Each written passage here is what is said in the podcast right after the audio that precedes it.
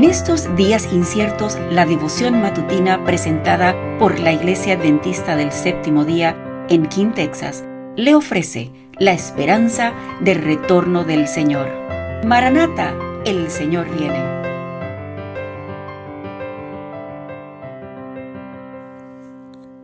Muy buenos días, queridos hermanos. Les saluda Roxana Muñoz. Hoy es 3 de marzo y el matinal se titula Vida Nueva basado en el versículo de la Biblia Juan 3, 5 y 7. Y dice, de cierto, de cierto te digo, que el que no naciere de agua y del Espíritu no puede entrar en el reino de Dios, o se es necesario nacer de nuevo. El que está tratando de alcanzar el cielo por sus propias obras, observando la ley, está intentando lo imposible no hay seguridad para el que tenga solo una religión legal, solo una forma de la piedad. La vida del cristiano no es una modificación o mejora de la antigua, sino una transformación de la naturaleza. Se produce una muerte al yo y al pecado y una vida enteramente nueva. Este cambio puede ser efectuado únicamente por la obra eficaz del Espíritu Santo. Puede ser que una persona no pueda decir exactamente la ocasión ni el lugar en que se convirtió, ni distinguir todas las circunstancias de su conversión, pero esto no significa que no se haya convertido. Mediante un agente tan invisible como el viento, Cristo obra constantemente en el corazón, poco a poco, tal vez inconscientemente para quien la recibe, se hacen impresiones que tienden a atraer el alma a Cristo. Repentinamente, al presentar el Espíritu un llamamiento más directo, el alma se entrega gozosamente a Jesús.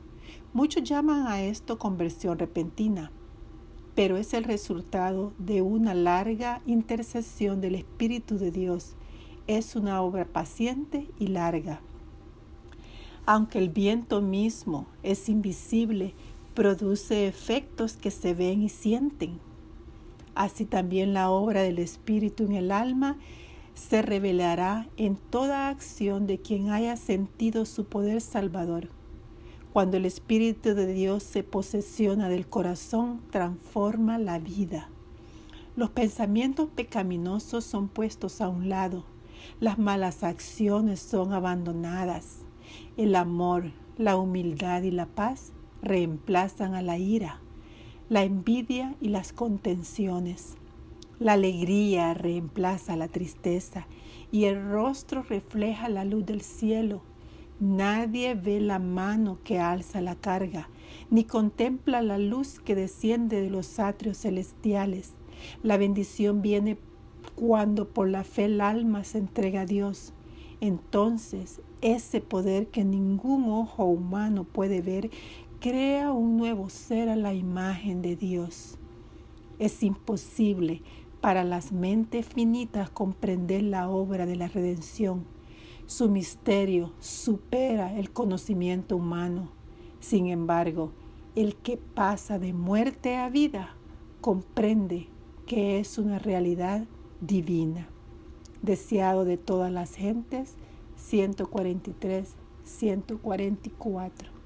Padre Celestial, gracias mil por tu Espíritu Santo. Permite que estemos siempre listos para recibirlo y buscarlo, Señor, como un siervo que brama por las aguas.